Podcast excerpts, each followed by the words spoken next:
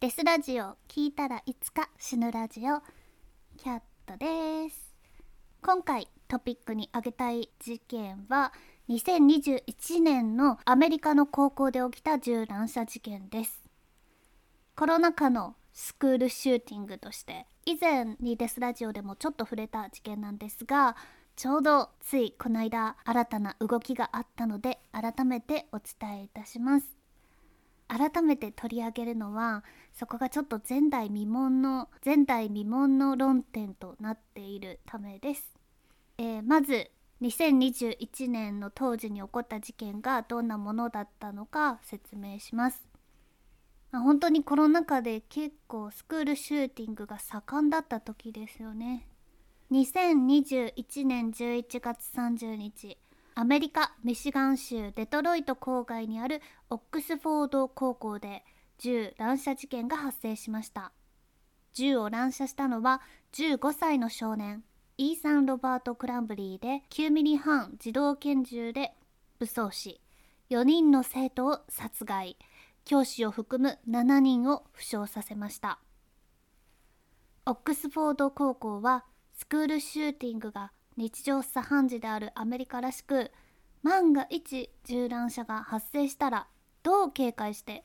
どう避難するかっていう訓練が日頃から実施されていたそうです。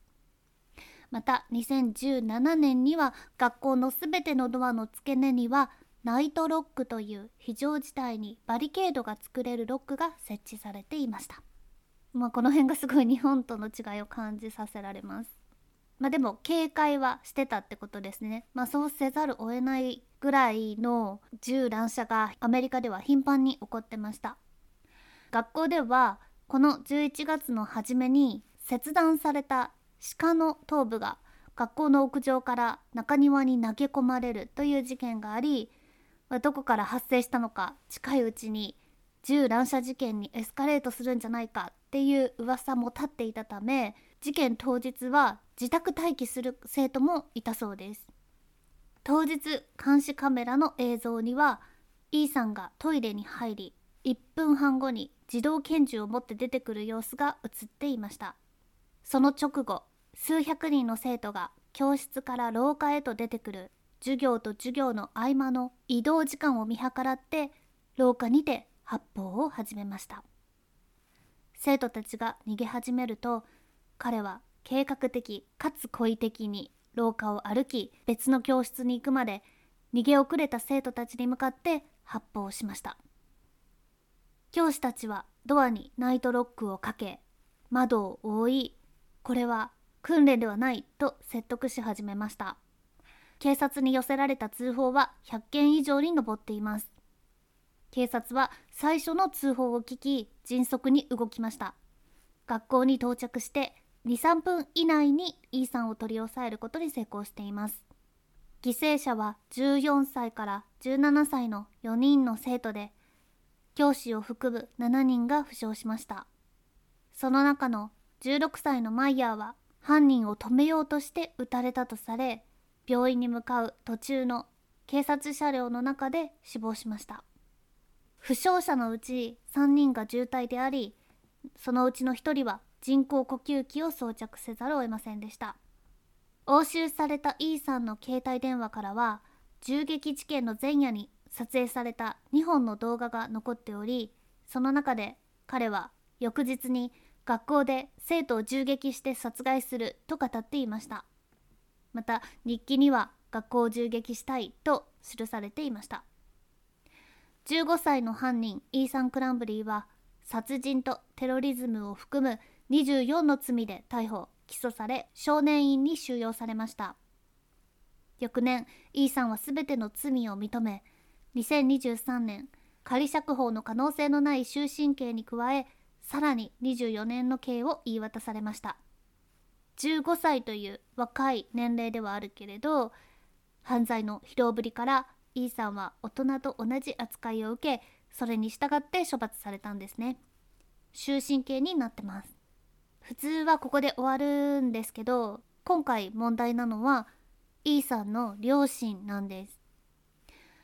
銃を構え発砲し4人の生徒を殺害したのは紛れもなく E さんですが今15歳の E さんを止めることはできなかったのかという視点で彼の両親に間接的に責任があるかどうかが論点になっています。たまに自分がこんな風になったのは社会のせいだとか言う人がいてでそういう人に対していや社会とか関係ねえだろお前自身のせいだろうっていう人がいてこう意見が対立してるって思うんですけど、まあ、この事件責任は一体誰にあるのかっていうところがすごい興味深いなと思います。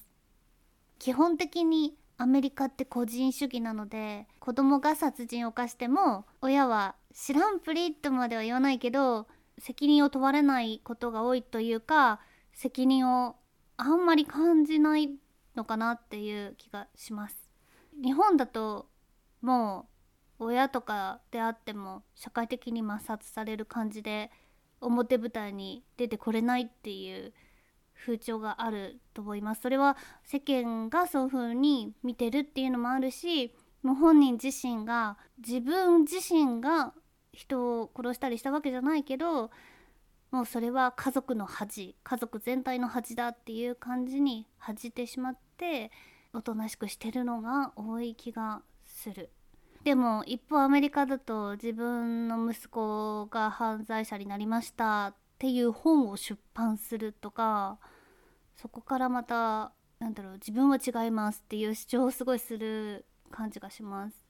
E さんの両親に責任はあるのかどうかまあちょっと E さんの両親がどういう動きをとってきたのかを見ながら2人に責任があるかどうか皆さんも考えてみてください。E さんの母親ジェニファー・クランブリーには飲酒運転と小切手詐欺の前科があります。父親はジェームズ・クランブリーで2人はしばしば息子 E さんを1人で残し夜遅くまでバーで酒を飲んでいました。結構ネグレクト気味の育て方をしてたことです。2021年の時点で E さんの精神状態は不安定であり悪魔や幽霊が見えて不安だという内容のメールを母親に当てて送ったりしていましたが母親はこれに対し何もしませんでした。また動物を拷問する様子をビデオに撮ったり火炎瓶を作ったり銃乱射事件の絵を描いたりもしていましたが両親は E さんに対して何の対応もしませんでした。両親は E さんに対してカウンセラーをつけるや病院に連れて行くなどの対応は全く取りませんでした。乱射に使用された自動拳銃は事件の4日前のブラックフライデーで地元のガンショップで本人名義で購入されたものでした。ガンショップには父親と訪れており E さんは銃を購入したことをその日のうちに SNS に投稿していました。この州では18歳になるまで銃の所有が認められないんですがその辺なんとか抜け道があるのか父親は15歳の E さんに銃を買い与えたのでした。また母親ジェニファーも SNS で息子への新しいクリスマスプレゼントとしてその銃について SNS に嬉しそうに投稿していました。その後母親と一緒に射撃場に行っており射撃スポーツは家族の趣味だと E さんが学校関係者に語ったことについて学校関係者から母親に連絡が行きましたが彼女はそれには返事を返さず息子に向けて「あなたは捕まらないようにしなさいよ」とメールを送っています。事件当日にも E さんは机に暴力的な絵を描いたことで呼び出しを食らっていました。自分の人生は使い物にならない。世界は死んでいるという文章も添えられていました。スクールカウンセラーはこれらの絵を写真に撮りすぐに両親を電話で呼び出しました。そして E さんにカウンセリングを受けさせるように迫りました。こういう時両親が学校に呼び出し食らってるっていう時って基本的に生徒は両親と共に家にそのまま帰らせられるそうなんですけど E さんの両親はお互い忙しいからそれぞれの仕事に戻りたい。息子を家に送っていくのはできないから帰るなら E さんは一人で歩いて帰らなければいけないと言ったため E さんは引き続き学校に残り両親は仕事に戻っていきました。事件が起きたのはその日の午後でした。その日の12時50分に E さんは校内に隠していた銃を発砲し始めました。乱射事件発生との知らせが来た7分後まだ犯人がわからないにもかかわらず母親は「E さんストップ」と E さんにメールを送りました。犯人がまだ誰とかって判明してないのにこのメールはもう完全におかしいなって思います。母親は息子が乱射しかねないことをよくよく分かってたってことですよね。またその時家に帰っていた父親は自分の銃がないことに気づき警察に電話し今乱射しているのは息子かもしれないと告げました。もう2人ともすごい分かってたんですね。ということなのでなんかこのままこの両親が全く何の責任もないって言われたら違う気がすごいします。2023年去年の12月3日イーさんの両親であるジェニファー・クランブリーとジェームス・クランブリーは銃撃に使用された拳銃の安全確認を行ったとして過失致死罪で起訴されました。罪状認否に出頭しなかった両親は連邦保安官による捜索の対象となり指名手配ポスターを公開しじゃ逃げたんですよね。捕まえるぞって言ったら逃げた。すぐ捕まったけど。逮捕につながる情報に対して最高1万ドルのインセンティブが払われると発表しました。4日にデトロイトで警察に発見されると、まあ、次の日すぐ見つかったんですね。ジェニファーは逃走しましたが周囲を包囲されて身柄を拘束され刑務所に保留されました。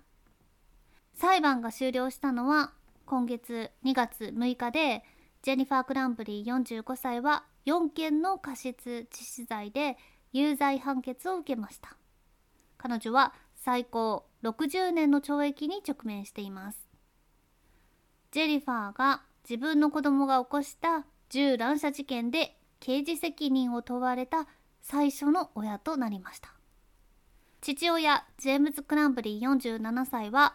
来月同じ過失致死罪で裁判を受ける予定です。まあおそらく有罪になってその判決を不服として控訴するだろうと言われています。という事件なんですけどまあ銃乱射の責任はどこにあるのかっていう話です。今まではずっとその銃を構えた人物だけが罰せられてきましたが今はその保護者にも責任がある。これは止められるはずの悲劇だったっていうことになっています。まあでもじゃあその銃を撃った店は？とか銃を携帯してもいいっていう法律をサポートしてるプロガンの人たちは？とか銃乱射の原因ってどこにあるんだろうってすごい考えさせられました。